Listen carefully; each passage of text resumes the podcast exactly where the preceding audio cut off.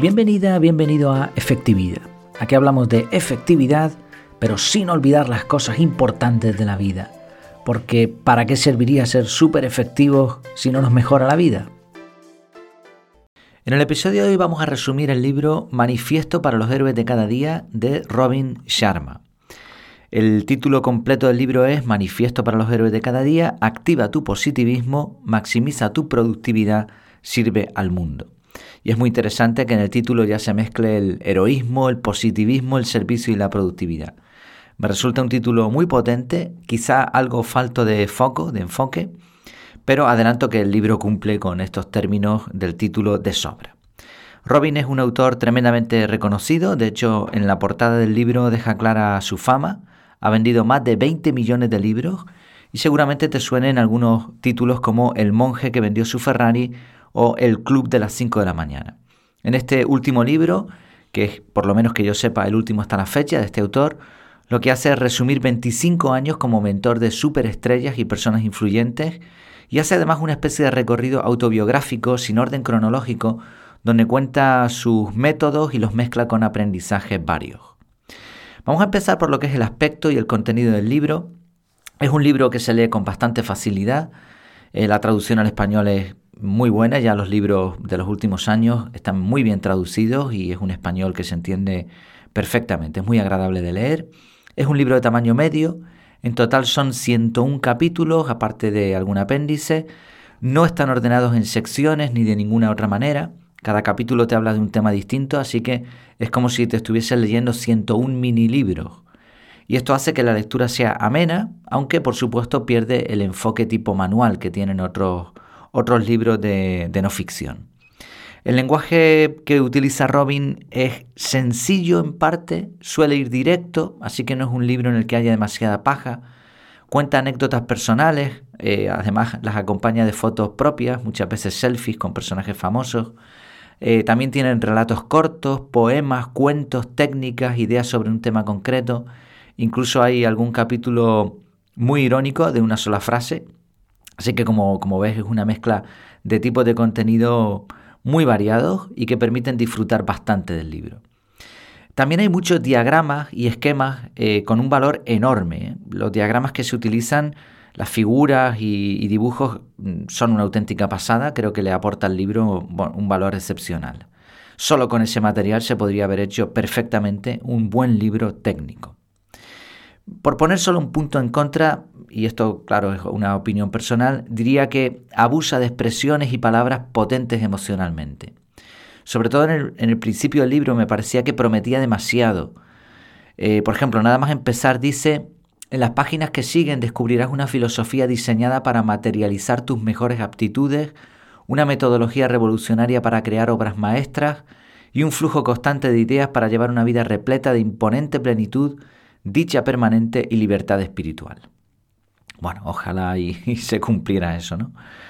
Hoy, eh, dice más adelante, hoy y cada día a partir de ahora de tu vida única y gloriosa, brillante, luminosa y de gran ayuda para muchos, conserva con uñas y dientes la libertad ilimitada para dar forma al futuro, materializar las ambiciones y magnificar las aportaciones de tus sueños, intereses y compromisos. Esta es la parte que yo veo negativa del libro, ese uso constante de palabras rimbombantes, además de un ligero tufillo a gurú. Esto es la parte más negativa, pero el valor que obtienes leyendo el libro supera con creces estos pequeños inconvenientes que para algunas personas pues no van a suponer ningún problema. Ya digo, esto es una opinión un poquito ya más personal. Al final del libro hay varios apéndices con sugerencias de lecturas, aprendizajes, también te remite a su página web, donde puedes encontrar un montón de material eh, con respecto a sus mentorías, a sus cursos, etc. También vas a encontrar un resumen de todo lo que se encuentra dentro del libro al final. Me resultó curioso este resumen porque, eh, claro, no podía resumir por secciones porque no las tiene. Eh, tampoco es un libro que se pueda resumir ni ordenar por temas. Así que hubiese sido mucho más útil un resumen, o perdón, un índice temático, ¿no? Es decir, por ejemplo, capítulos que hablan sobre la espiritualidad, pues el 1, el 3, el 25, capítulos con técnicas concretas, el 20, el 17, etc. ¿no? Hubiese sido bastante más útil que un resumen al final del libro de algo que no es fácil resumir. lo que hace, bueno, es un poco eh, repetir lo que decía al principio, lo que vas a conseguir con el libro, eh, etcétera, etcétera. Otra impresión que me llevé, mm, quizá también influye el tiempo de lectura, no lo sé, o el momento de, mi propia vida, no sé. Eh, me pareció que los capítulos finales, quizá aproximadamente la tercera parte del libro, tenía menos valor comparativamente. Algunos, de algunos capítulos de esta parte se pueden saltar sin mayor problema porque no aportan prácticamente nada. Vamos con ideas y citas clave del libro. Al leer el libro te, darás cuenta de que por un lado el autor hace una autobiografía en lo relacionado a su carrera, también explica ideas sueltas sobre productividad y otros temas y va explicando su método de mentoría. Este desorden no permite hacer un resumen continuo de los temas, eh, así que al resumir el libro lo que voy a intentar es dividir en dos temáticas. Primero la autobiográfica y después los consejos de vida. Y así te explico un poco el conjunto de los capítulos relacionados, un poco como comentaba antes de ese índice temático. Vamos a empezar con la parte autobiográfica. Él explica su transformación y en particular cómo consiguió vender su primer libro. Después va hablando de sus mentorías, de lo que ha ido aprendiendo, de con qué personajes se ha ido encontrando a lo largo de la vida, también hace bastantes referencias a su infancia. Eh, creo que la parte más valiosa de aquí es su transformación. Él dice, durante tres largos años me levanté temprano, mientras mi familia dormía, y experimenté con prácticas que reducían mis debilidades, purificaban mis poderes y me situaban en consonancia con mi identidad personal.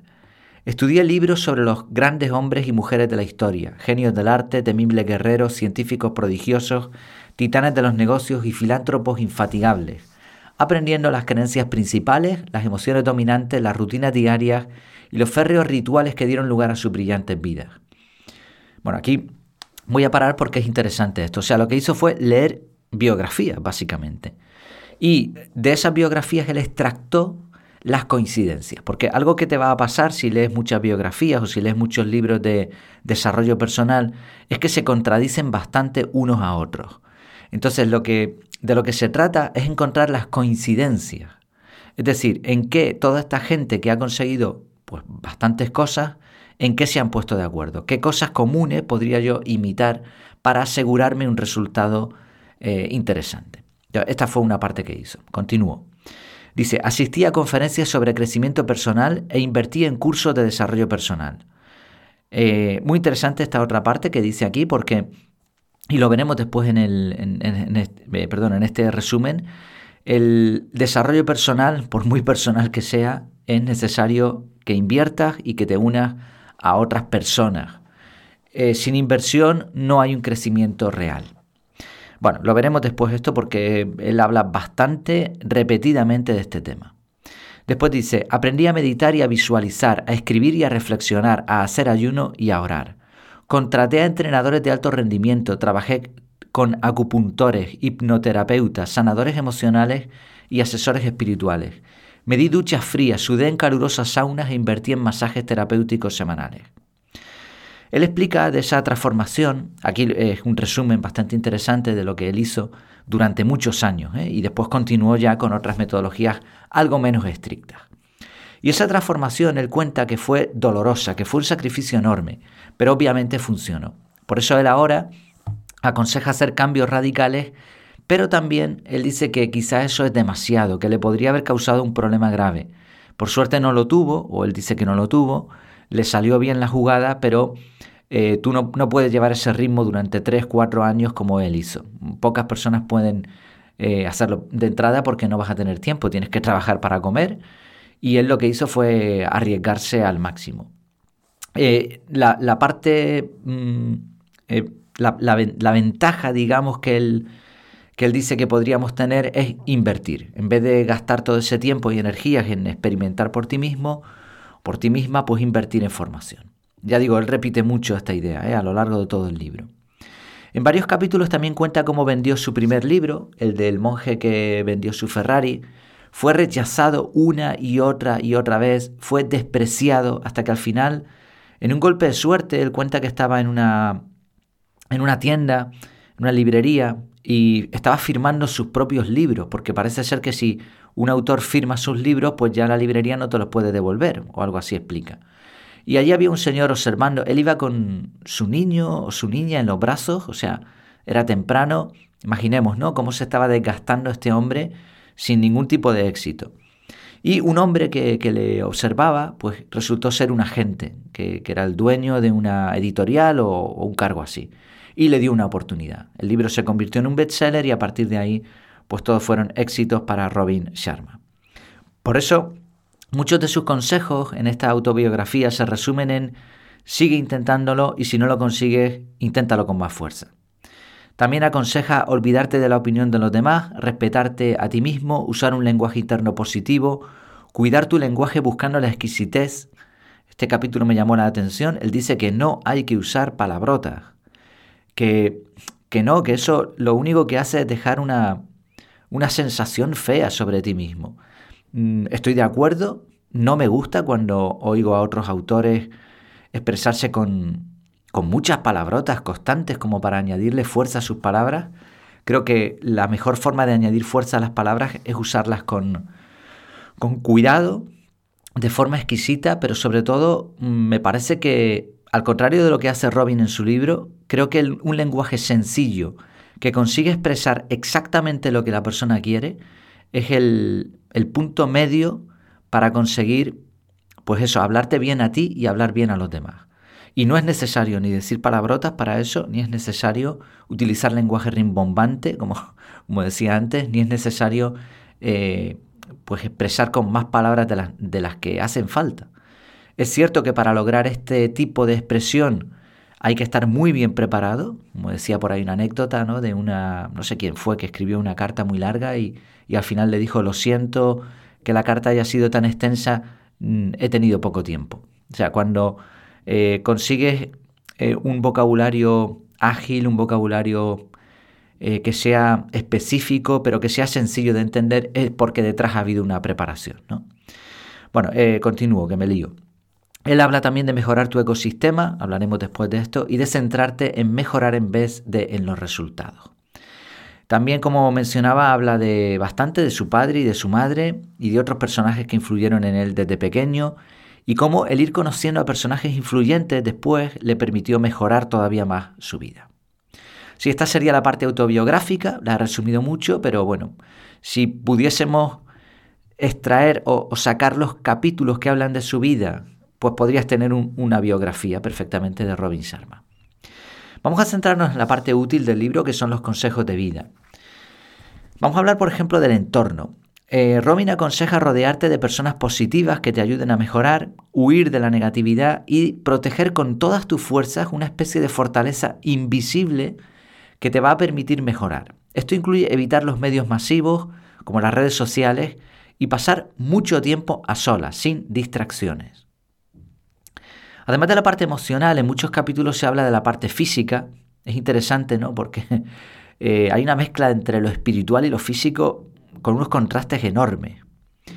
Él habla de la parte de la salud, hay bastantes capítulos que son como mini manuales de alimentación saludable, de ejercicio físico, con rutinas. Él, por ejemplo, habla de los cuatro imperios interiores, que serían la mente, el corazón, el alma y el cuerpo. Sería la psicología, ¿no? las emociones, la afectividad, la espiritualidad y el estado físico. Habla bastante de la longevidad. Por ejemplo, otro capítulo trata sobre la Trinidad de la Vitalidad Radiante.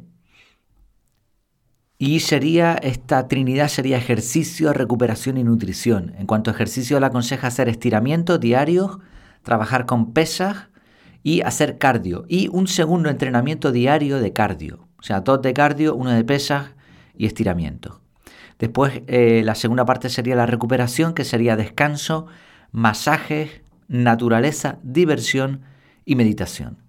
Y en tercer lugar, la nutrición que envuelve la hidratación, la comida real, los suplementos y el ayuno. Me llamó la atención eso, ¿no? Porque el libro habla de la espiritualidad, la oración, el ayuno, la meditación, este tipo de cosas, pero de pronto te habla de los suplementos o hasta del biohacking. Y es algo que, he observado en varios autores que saben mucho de nutrición. Ellos aconsejan los suplementos y me llamó la atención esto, que, este autor también hablase de suplementos. Eh, yo nunca he tomado suplementos, la verdad. Mm, la comida real y todo eso, pues es algo que estoy trabajando. El ayuno también lo he probado. evitar el azúcar, la hidratación, etc. Pero no utilizo suplementos. Y sin embargo, parece ser que con la comida que, con la que contamos hoy en día, sería necesario eh, suplementarte. ¿Por qué? Porque no vas a encontrar esos, mm, esa parte de esas vitaminas, esos aminoácidos, todo eso no lo vas a encontrar ni aun comiendo comida de alta calidad, comida real. Por eso muchos autores aconsejan este tipo de suplementos, como parte de la comida. O sea, antiguamente, hace muchos años, probablemente esos suplementos estarían en la comida, pero ahora no los tenemos porque la comida cada vez más basura. Otra parte muy interesante del libro es lo que Robin llama las siete amenazas para la primera clase. Dedica también mucho tiempo en el libro a hablar de, lo negativo que tienes que evitar. Estas siete amenazas son una serie de actitudes que vas a ver en otras personas y que van a intentar socavar tu autoestima y por consecuencia arruinar tus resultados. Robin parece muy buena gente, muy servicial, muy humilde, pero también tiene esta otra cara, aquí se vuelve categórico.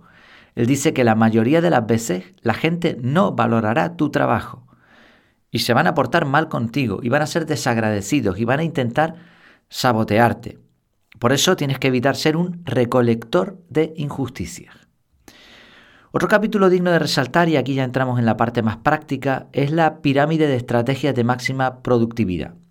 La pirámide se basa en tres principios, que sería el ancho de banda cognitivo, que dice merece una fortaleza a su alrededor. Esto quiere decir básicamente que el enfoque está limitado. Muchas veces hablamos del tiempo como una, un valor máximo en las vidas, ¿no? El tiempo es oro, el tiempo es vida, pero lo cierto es que comparativamente el tiempo está limitado a 24 horas para todo el mundo, por lo tanto aquí no hay ganancia, o sea, una persona va a tener las 24 horas igual que una persona eh, de diferentes características, más rica, más pobre, más alta, más guapa, lo que sea. El tiempo es democrático. Pero sí podemos trabajar nuestro enfoque de forma diferente. Y da la casualidad de que el enfoque se gasta. Esa fuerza de voluntad algo similar al enfoque, también se gasta. Entonces, este, esta capacidad, este ancho de, banda cognitivo, hay que cuidarlo. Este es un primer principio de la pirámide. El segundo principio es el residuo de atención. Dice que debe gestionarse para alcanzar la excelencia, aprovechar los huecos muertos, básicamente. Esto es algo con lo que yo no estoy del todo de acuerdo. Me parece que, que ese residuo de atención es residuo por algo. O sea, Tú puedes tener un enfoque de 25 minutos haciendo tiempos pomodoro y después 5 minutos en donde la idea es descansar, no aprovechar ese residuo, esos tiempos muertos. En esta parte no estoy de acuerdo con el autor, pero bueno, él, lo expresa así. Y el tercer principio de la pirámide es el agotamiento productivo que requiere una renovación planificada, básicamente programar el descanso. Estos son los tres principios, aunque después la pirámide no tiene mucho que ver con, con esto. Eh, se podrían separar. O sea, creo que una cosa son los principios y otra cosa la pirámide y se puede trabajar de forma totalmente independiente. Bueno, eh, la pirámide tiene nueve niveles. El primer nivel son los cinco grandes de la vida. Él dice que una vez le hablaron de los cinco animales más poderosos de, África, que son el león, el leopardo, el búfalo, el rinoceronte y el, elefante. Y cuando escucho esto, pues eh, al llegar a, a, su apartamento, al hotel, escribió sus cinco prioridades de vida. Así sería esto, ¿no? Cinco prioridades de vida. Luego, eh, valores profundos que serían los cinco principios de vida. Es decir, cinco objetivos, cinco prioridades que quieres lograr y cinco principios en los que te vas a basar. Me gustó esto porque el que empiece por aquí, pues me, confirma que en el curso del método CAR está muy bien puesto el, el hecho de analizar estos... Yo no, no separo entre prioridades o principios, yo hablo de principios Mm, pero bueno, básicamente lo que hago es mezclar los dos conceptos y esto se estudia al principio del curso y después te permite eh, llevarlo a la práctica en tu vida.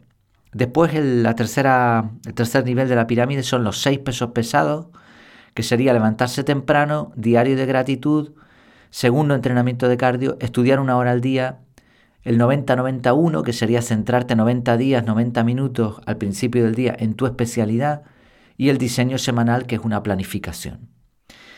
Mm, el cuarto nivel, bueno, me gustaría decir una cosa aquí. Como estás viendo, hay capítulos de este libro que solo una parte del capítulo podría ser un libro entero. Por eso creo, y como, como diría al final, es un libro altamente recomendable, pero difícil de, de, leer y aplicar. O sea, con una sola lectura no vas a poder aplicar todo esto, evidentemente. Vale, sigo. Cuarto nivel sería el grupo de apoyo experto, que es contratar especialistas. El quinto nivel es la optimización forzada, que es pagar por entrenadores personales u otros servicios. Eh, como, veíamos antes, ¿no? Él habla mucho de esto, de juntarte con personas que quieran eh, mejorar en la vida y pagar. Si no pagas, no funciona. Si no contratas especialistas, no funciona. Sexto nivel, burbuja hermética de concentración total. Esto hablamos aquí del enfoque total en soledad. Séptimo nivel, las 5 horas espléndidas, que sería el máximo de tiempo que puedes trabajar con un máximo rendimiento. Después el octavo, asistente ejecutivo o ayudante personal, que sería alguien que se encargue de, las tareas más simples. Aquí incluye organizarte la vida. Bueno, la mayoría no vamos a llevar nunca a este nivel y por lo tanto la tenemos que organizar nosotros, pero estaría bien que alguien pues manejar a tu agenda hasta cierto punto. No lo he comprobado, por lo tanto tengo mis dudas. Y noveno nivel, el día sabático semanal, que es descansar y tener vacaciones, etcétera, para tener mejores ideas. Robin habla mucho de la parte de servir al planeta, aconseja la excelencia, superar las expectativas de tus clientes, cuidar hasta el último detalle. Luego hay otros capítulos con eh, como listados, ¿no? Por ejemplo, está el capítulo Los 13 rasgos de los multimillonarios a los que he asesorado, que están muy bien. Aquí da bastantes claves de sus mentorías y, mm, resumido, los 13 rasgos son una fe temeraria en sí mismo, una visión cegadora de un futuro más brillante, una sed enorme de rebelión, la curiosidad propia de un niño, una marcada indiferencia hacia las opiniones de sus detractores, o sea que les da igual lo que digan los demás, eh, el sexto, vamos por el sexto compromiso extraordinario con la consistencia y la persistencia. Un gran amor por la victoria y por ser los mejores del mundo. Eh, él lo expresa muy bonito, pero es competitividad dura y pura. Octavo, una capacidad bien entrenada para resistirse a los placeres inmediatos. Noveno, una habilidad adquirida para multiplicar la riqueza. Él dice que esto se estudia, que no es simplemente un don o un gen con el que trabajas. Décimo, rechazan estar con gente negativa. Ves que se repiten, ¿no? Más o menos las mismas ideas. Once, una sensación casi infinita de responsabilidad sobre los logros. 12. Una aplicación del paradigma asimétrico de riesgo-recompensa. Esto él lo expresa de otra manera, pero esto es algo que vi en el libro Antifrágiles de Nassim Talib, que es arriesgarte de forma controlada, básicamente. 13. Una forma inconformista de desplegar el capital, que sería invertir en ti mismo. Y por último, otro capítulo que me pareció excepcional es las ocho formas de riqueza. Hablamos hace tiempo aquí en el podcast de la diferencia entre riqueza y prosperidad. Él habla de riqueza, no diferencia el término, pero creo que la, la idea es ser prósperos, no ricos. De hecho, él habla de riqueza como excelencia, salud, familia, oficio, prosperidad, mentores, aventura, que sería el estilo de vida, e impacto, que sería la aportación. Bueno, ya ves que el libro es muy complicado de resumir. Se me quedan atrás capítulos excepcionales como el 61, el algoritmo para una vida bien equilibrada, que no lo he querido resumir aquí porque ese capítulo es en sí mismo un método de organización no integral y como tengo un listado de métodos de organización, eh, lo que voy a hacer es eh, resumir este capítulo aparte en un episodio del podcast y lo meteré junto con el, índice de, de metodologías o el capítulo 83, el índice VCG para el rendimiento de primer nivel, que me pareció también una metodología excepcional. También muy interesante el capítulo 95, algo más reflexivo, donde trata sobre lo que la gente lamenta en su lecho de muerte. Y muchos más capítulos, ¿eh? o sea, es un libro que es imposible de resumir porque eh, no tiene prácticamente paja. Eh, podría resumirlo, pero casi sería una lectura del libro, así que no tendría mucho sentido hacerlo aquí, en, un, episodio del podcast. ¿no? Conclusiones finales del libro. En general el libro es un, es un excelente libro, no es un libro complejo, pero tampoco es sencillo. Y creo que es un libro del que puedes llevarte muchísimo o muy poco. Depende de cómo lo leas. Aquí no, o sea, no es un libro que, que solamente tenga una lectura, que sea un libro de anécdotas o una autobiografía o un libro de enseñanzas o un libro de una metodología. No, aquí depende de cómo tú lo leas. porque como es un batiburrillo, una mezcla, me parece que hay dos enfoques interesantes para leerlo. Uno sería leerlo como un libro de autoayuda en el que irías anotando lecciones o consejos de vida. Y sería irlos extrayendo del libro, ¿no? Pero otro enfoque totalmente diferente para atacar este libro sería eh, tomar nota de los capítulos con esquemas prácticos en una primera aproximación y hacer una lectura más concreta, esta vez de forma individual, de los métodos, de los capítulos que tienen ya la parte práctica, como si fuera una especie de curso.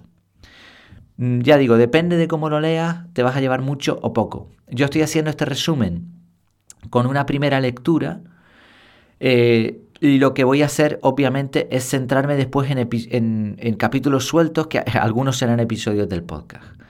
Mm, los consejos de vida sí he conseguido extractarlos porque al final ahí sí que lo dice de muchas maneras, pero se repite un poco la idea y creo que una vez que lo lees te puedes quedar con esos consejos. ¿no? Pero con las metodologías, con la parte práctica es necesaria una segunda lectura más profunda. Sí, ¿recomiendo el libro? Por supuesto, por supuesto que sí, es evidente, ¿no? Me ha gustado muchísimo. Creo que es un libro excepcional. Es un libro que resume la trayectoria del autor y que queda, se queda con lo mejor de lo, que este, de lo que este hombre ha hecho. Y quizá esto también te permita ahorrarte leer otros libros suyos, como me ha sucedido a mí. Es el primer libro que leo de este autor, con lo cual, pues no voy a leer los libros anteriores porque creo que la esencia de esos libros está aquí, ¿no? Sí, igual en un futuro pues a lo mejor me da por leerme algún otro, pero tengo una lista de, libros por leer enorme y, creo que pasaré a otro libro antes que repetir de él porque ya digo, está, la esencia está aquí. Eh, en resumen, por su contenido práctico, por su variedad, por su estilo diferente, es un libro que recomendaría leer sin dudarlo. Dejaré el enlace de Amazon con más reseñas, con opiniones, para que le eches un vistazo por si lo quieres adquirir. Y, bueno, y espero que te haya sido muy útil esta reseña. Iré de todas formas compartiendo más ideas del libro en el podcast. Muchas gracias por tu tiempo y por tu atención. Espero tus comentarios en el grupo privado o en efectividad.es barra contactar. Hasta la próxima.